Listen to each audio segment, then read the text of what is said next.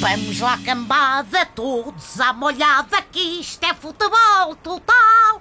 Deixem-se de tretas, força nas canetas, que o maior é Portugal, como diria o meu amigo Esteves, a malta, hoje é que traçamos o caminho de relva, qual risquinho ao lado na cuca de Cristiano Ronaldo, até ao primeiro lugar da Taça das Confederações.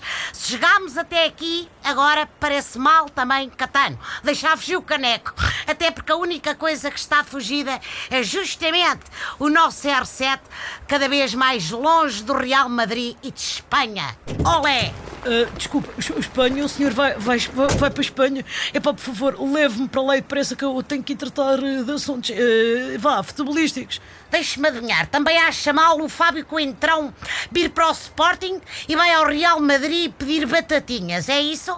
Não, com o campeonato aqui não tem nada a ver. A minha questão é com o futebol, mas é em Espanha. É que eu jogo lá há uns anos e sinto-me, é, como é que, que, se diz, muito discriminado. Então, também foi acusado de fraude fiscal, hein? Não, e esse é que é o problema. Eu sou o único futebolista português a trabalhar em Espanha, quer dizer que ainda não foi notificado pelos tribunais. Até parece que não sou bom.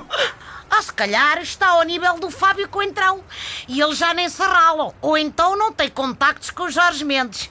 Tenho, sim, eh, sim, que uma vez tomei uma canha ao lado dele e deu-me os números dos telemóveis todos.